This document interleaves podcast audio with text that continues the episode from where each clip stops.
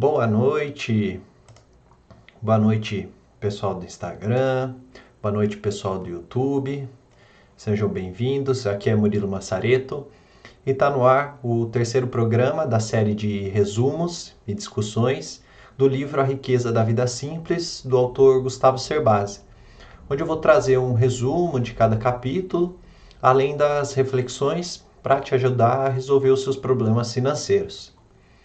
Então, começando aqui, é, nas lives passadas, nas semanas passadas, né, é, a gente falou sobre os dois primeiros capítulos do livro. Então, o primeiro capítulo, que era o que é preciso para prosperar, onde o autor lhe dava um diagnóstico dos principais problemas é, financeiros enfrentados tanto por pobres quanto pessoas da classe média e até mesmo pessoas ricas, né? Que apesar da vida que essas pessoas têm, eles não conseguem poupar dinheiro, mantêm um padrão de vida tão caro que não conseguem poupar dinheiro. E aí depois, na semana passada, o segundo capítulo, que é quando o método tradicional não funciona. E aí nesse capítulo o autor ele falava um pouco sobre as soluções do que fazer é, para contornar esse diagnóstico que ele tinha dado no primeiro capítulo e, e também para as pessoas que é, começam pelo método tradicional, tentam fazer isso, mas não funciona, né? E muitas vezes as pessoas abandonam. E aí ele mostra as alternativas práticas. E hoje a gente está no terceiro episódio, terceiro capítulo, que é o título é Planos Novos para quando os velhos fracassarem. E aí nesse capítulo o autor continua com exemplos práticos é, como o orçamento base zero, por exemplo, a gente vai falar disso hoje, mas dessa vez focado naqueles planos que nunca saem do papel ou que parecem muito distantes.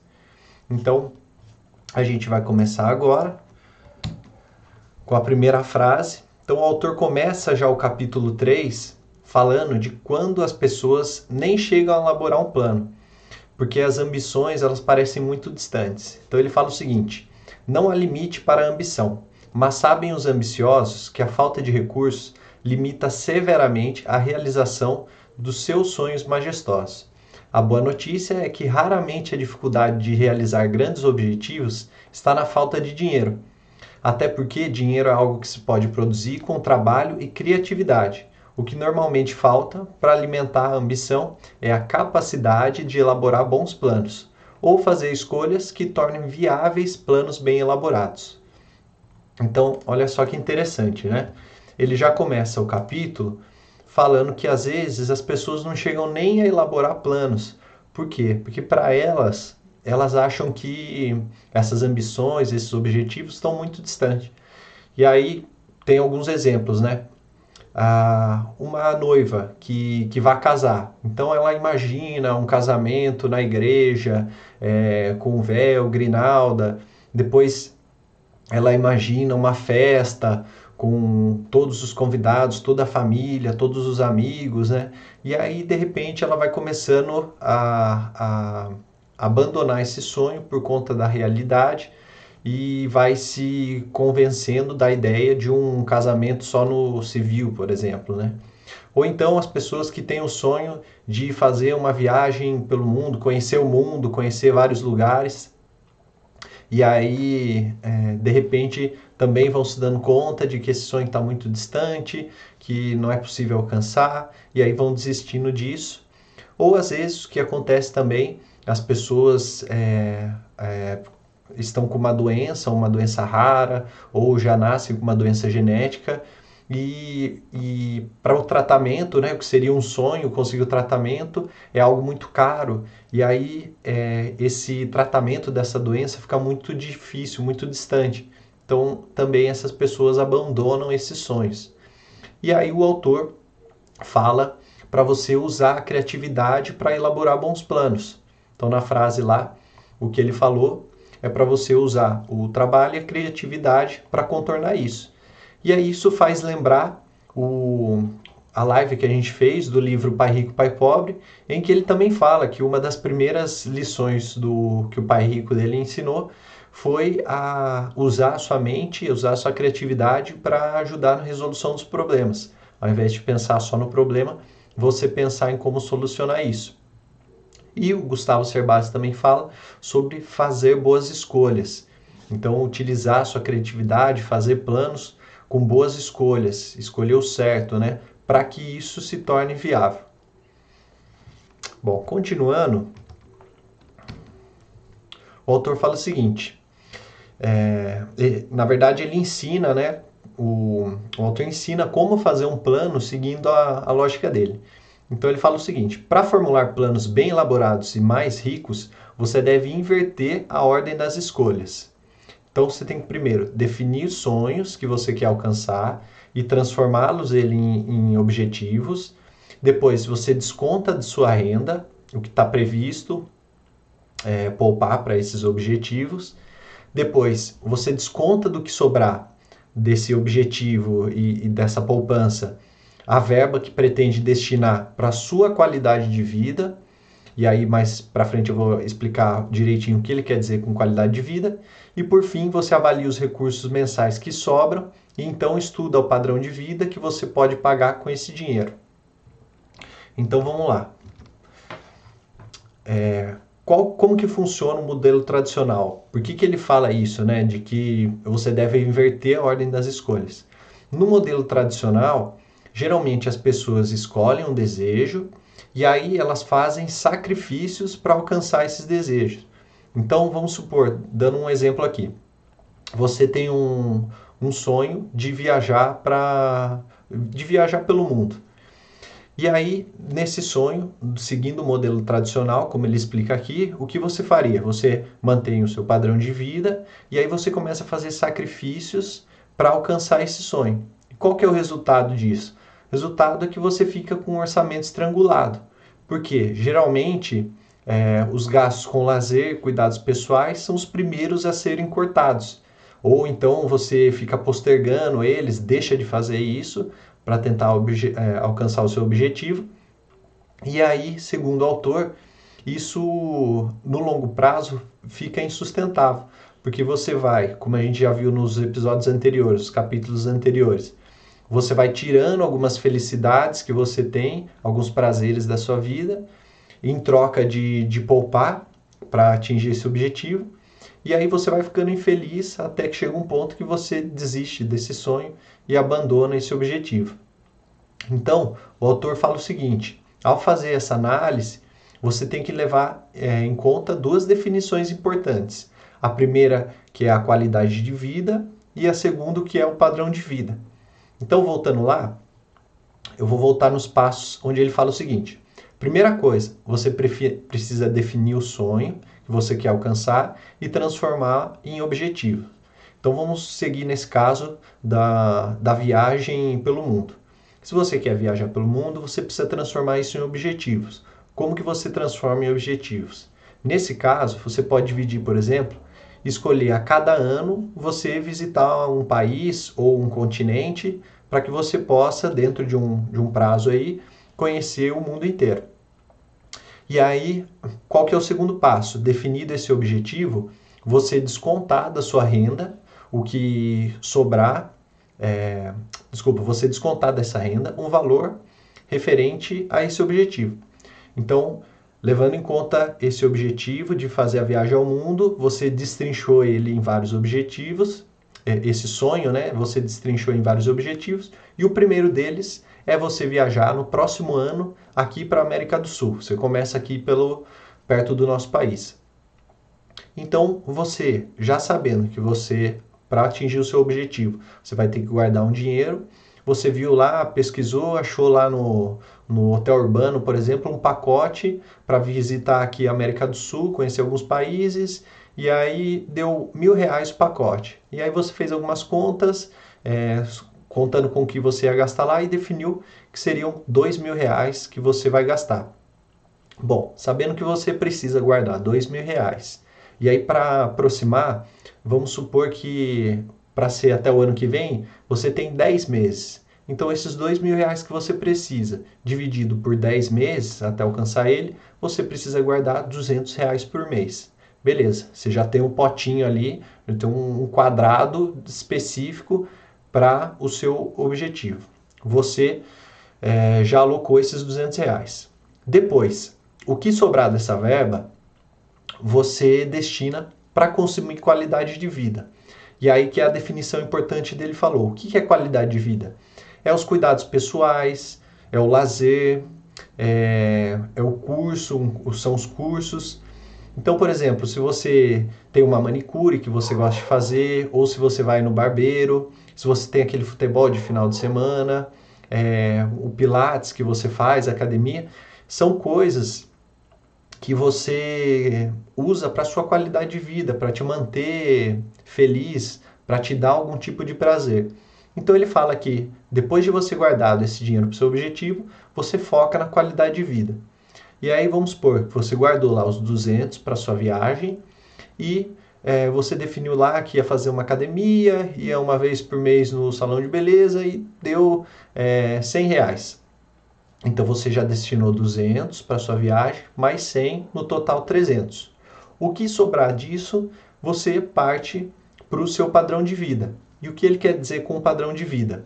Padrão de vida são os gastos inevitáveis, como por exemplo, habitação, transporte, educação.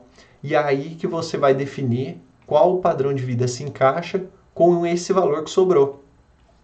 Então, por exemplo, se você já usou os 200 para o seu sonho, 100 para qualidade de vida, e você tem um salário de 2 mil reais. Se você já usou 300, você tem 1.700 para usar no, no, no, seu padrão de vida. Então, você vai ter que encaixar ali os gastos com moradia, gastos com transporte, habitação, dentro desses 1.700 reais. E isso pode incluir, inclusive, uma mudança, né? Você vai ver que é, você vai precisar mudar o seu padrão de vida, que ele não está adequado para atingir esse objetivo que você escolheu. Então, são esses passos. E aí o autor continua da seguinte forma: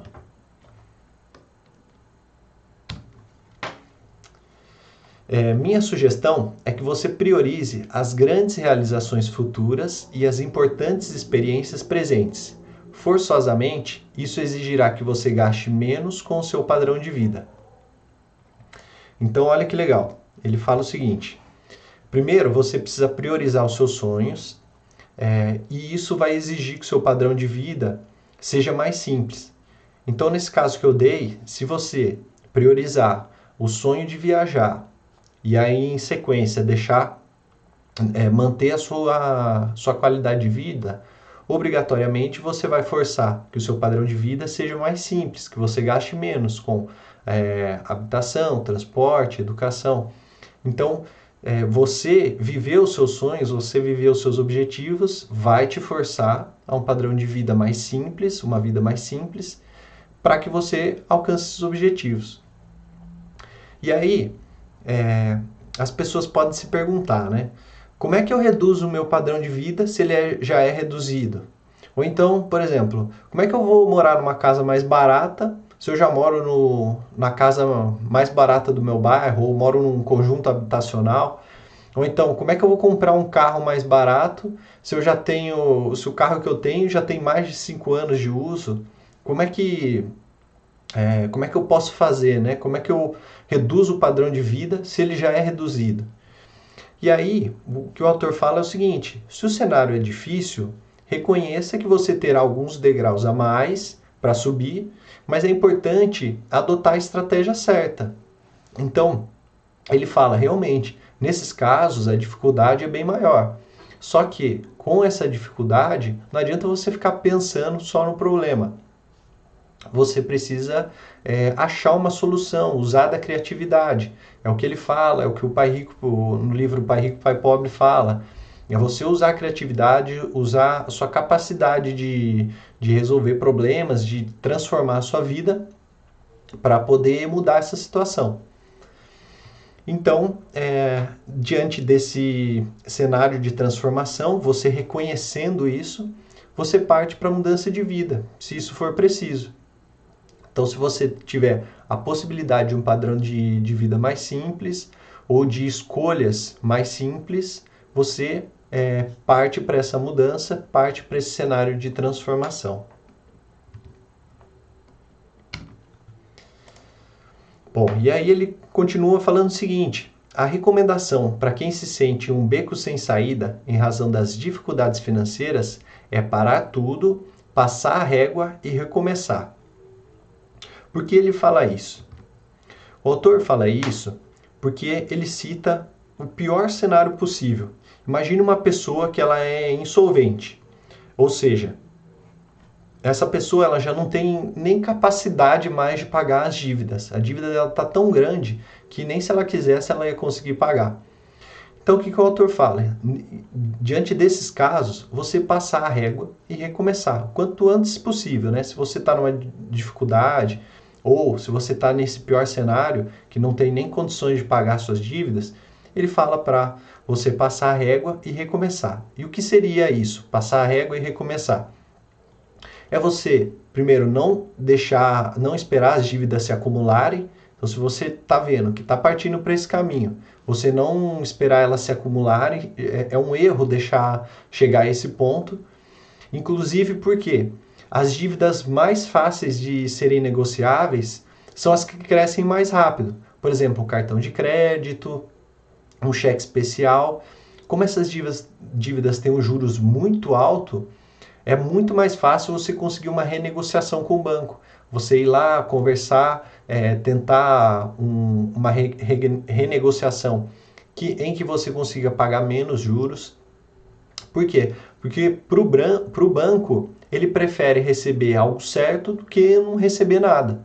Então o autor fala, é, ele recomenda para as pessoas que se encontram no estado de do pior cenário possível, ele recomenda é, passar a régua, recomeçar, tentar renegociar essas dívidas para daí sim, é, apesar de ter um pouco mais degraus para subir, mas que consiga é, essa vida de transformação, consiga aí depois atingir os objetivos, tá? Bom, e aí ele chega no orçamento base zero. O que, que, seria isso, né? Então ele fala o seguinte: a técnica do orçamento base zero consiste em não levar em consideração o padrão de gastos existentes até então. Não importa se você gasta 30% da sua renda com moradia, 20% com transporte ou 25% com saúde ou alimentação. Ignora-se a conhecida situação atual e começa-se o planejamento com a seguinte reflexão: com a renda que eu possuo, qual seria o padrão de gastos ideal. Então, veja como é, como é simples né, o orçamento base zero. É você começar realmente do zero. Você ignorar tudo, tudo que você gasta hoje e começar com o modelo ideal baseado no que você ganha. Então, como é que você faria isso em passos? Como é que você faria um orçamento base zero em passos? Primeiro, você define os grandes objetivos, e aí então, como eu citei o exemplo aqui, pode ser o casamento, pode ser uma viagem pelo mundo, pode ser o tratamento de uma doença. Depois, a qualidade de vida, você define os seus cuidados pessoais, lá o salão de beleza, o futebol no final de semana, o lazer, os cursos que você deseja. E aí, com o que sobrar, você escolhe o padrão de vida, que é o que? A sua moradia, transporte, alimentação, saúde e educação. Então, uma vida mais simples é o caminho para uma vida mais rica em experiências presentes e em concretizações futuras. Você fazendo esse orçamento é, base zero, você prioriza os seus objetivos e aí você se força a ter uma vida mais simples, um padrão de vida mais simples, sem abrir mão de qualidade de vida, porque você priorizou depois os seus objetivos. Só que o que as pessoas podem dizer, né, e que o autor trata no livro? Bom, é, não se muda o padrão de vida de um mês para o outro. E é verdade, porque o que acontece? Às vezes, as más escolhas passadas, elas vão limitar as suas escolhas por um tempo. Por exemplo, é, se você fez um contrato de aluguel, esse contrato ele tem um prazo de carência Geralmente são no mínimo 12 meses para que você não saia do aluguel sem pagar uma, uma multa. Então, como é, que, como é que você faz um orçamento base zero, sendo que suas escolhas passadas te, é, elas estão te limitando? Outro exemplo, por exemplo, a, a pessoa ela pode ter adquirido um financiamento de um carro, um financiamento de uma casa, e aí elas ficam presas com essas escolhas passadas durante um tempo. E isso limita as escolhas para fazer é, esse orçamento base zero, para fazer esse plano mais eficiente. Então o autor fala assim, olha, para adotar os seguintes passos, né? Primeiro, você faz um diagnóstico da sua vida presente, então você identifica esses pontos é, será que o meu aluguel está muito caro? Será que eu estou gastando muito com transportes? É, onde é que o meu padrão de vida ele está se excedendo ao o que seria ideal? Então você faz esse diagnóstico da vida presente. Na sequência, você simula é, com base zero a vida ideal. Então esquece os contratos que você tem, é, os gastos que você tem hoje. O que seria a vida ideal? Quanto que seria ideal você gastar com aluguel, com transporte, moradia? Qual que seria a vida ideal? E aí, você tendo a, a vida presente, o seu padrão de gastos presente e a vida ideal, o seu padrão ideal de gastos, você vai trabalhando na transição. Então, se você tem uma dívida, por exemplo, você vai atrás da renegociação dessa dívida. Se você tem um aluguel, você já vai procurando é, outras opções mais baratas para quando você passar o prazo de carência desse aluguel, você consiga é, mudar de lugar para um lugar mais econômico, que faça mais sentido com o seu padrão de vida. Então, você vai trabalhando para que você consiga atingir o padrão de gastos ou o padrão de vida ideal. Você vai trabalhando com isso. Bom, continuando, o autor fala o seguinte: você já deve ter percebido que a essa altura, primeiro, existe um, um caminho racional para enriquecer. Ele mostra esse caminho, tá, a fórmula está dada, é fácil de ver isso. Segundo, enriquecer não exige privações em qualidade de vida, e ele mostrou porque depois dos seus objetivos, a prioridade é a qualidade de vida, são os gastos com cuidados pessoais, lazer. E terceiro, é necessário adotar um custo mais baixo nos itens que mais ingessam e mais pesam no orçamento. Então é o seguinte, a fórmula ela está dada. Você já sabe é, qual o caminho racional para enriquecer. Você já sabe que isso não exige privação de qualidade de vida. Você vai manter é, a sua qualidade de vida, os seus gastos com lazer e tal. E também é, você já sabe que é necessário um custo mais baixo nos gastos fixos, na parte que pesa mais no orçamento.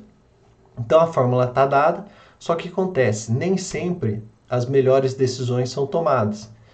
E aí ele cita alguns casos específicos. Por quê? Às vezes as pessoas escolhem é, um trabalho ou um empreendimento, buscam empreender em outros lugares. Então, vou citar um exemplo. Tem pessoas que saem do país e vão para outros países, vão para os Estados Unidos, Austrália, vão para a Europa e passam a trabalhar lá em empregos é, um pouco menos qualificados, tal, mas buscando uma melhor qualidade de vida. E aí ele fala o seguinte: será que vale a pena esse sofrimento todo? Será que vale a pena você sair da sua cultura local, é, sair do seu, seu país de origem, é, se privar da sua família, né, da, da evolução da sua família, é, ver os seus, os seus filhos ou seus parentes crescendo? Será que vale a pena esse, todo esse sofrimento? Então, assim, mesmo que a fórmula é, ela tá dada, às vezes as pessoas tomam algumas decisões e nem sempre essas são as melhores decisões. E aí ele fala o seguinte, ele explica melhor isso. Ele fala o seguinte: o que eu questiono é o sacrifício sem limites, como longas jornadas de trabalho com hora extras, é, o afastamento da cultura natal.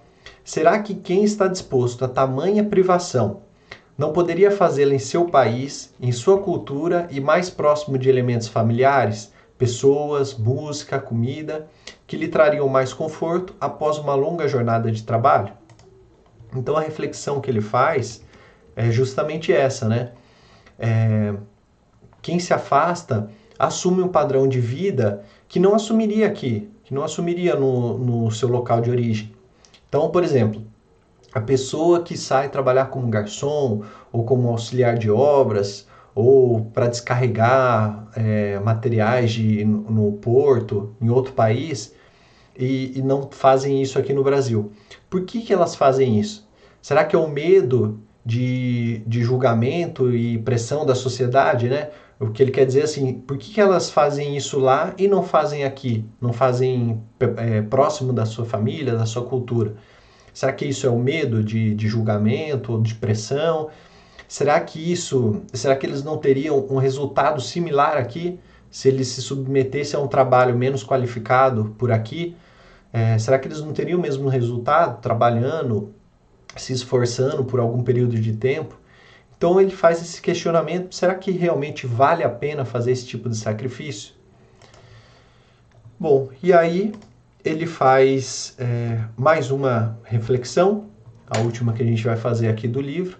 A frase que ele diz é o seguinte: não importa qual seja a sua condição financeira, o seu status, o tamanho da sua, da sua dívida, se você tem ou teve sonhos e eles parecem inalcançáveis, ou se sua vida se resume a uma sequência triste e sem perspectiva de acordar, comer, trabalhar, dormir, algo precisa ser feito. Então, olha que interessante, né? Ele cita aqui: é, se sua vida ela se resume a essa sequência triste de acordar, comer, trabalhar, dormir. Quem acompanhou os resumos do Pai Rico, Pai Pobre, sabe que essa é a exata definição do que ele chama da corrida dos ratos que é você acordar e trabalhar, pagar as contas, acordar, trabalhar, pagar as contas. É, se você está vivendo algo como isso, algo precisa ser feito. Você precisa modificar, você precisa transformar. E aí, uma vida rica, ela pressupõe a realização de sonhos. Se você quer ser rico, e isso não necessariamente significa ter uma fortuna de dinheiro, mas você precisa ter sonhos realizados. Então, se você não está alcançando, se você não está realizando sonhos, falta organizar melhor seus planos e ou então falta coragem para começar. E se o problema e, e, se você já tem coragem, né, basta seguir a estratégia certa, que é o caso do, do que ele deu aqui, de você fazer um diagnóstico da sua vida, fazer um orçamento base zero, trabalhar nessa transição entre o padrão presente de vida e o, pra, o padrão ideal e aí, com isso, você priorizando seus objetivos, a sua qualidade de vida, você adequa o seu padrão de vida para conseguir atingir esses objetivos sem sofrimento, sem sacrifício, tá? Bom, chegamos ao final de mais um capítulo. Espero que você tenha refletido bastante sobre como fazer o seu plano, como montar esse plano. Eu vou abrir aqui agora para perguntas e comentários dar uma olhada aqui se tem algum comentário. Pessoal que está no Instagram. É, Bia Perusso, obrigado. É, Ana, Ana Rafa Lima, obrigado pela participação. O Esportes na Praia.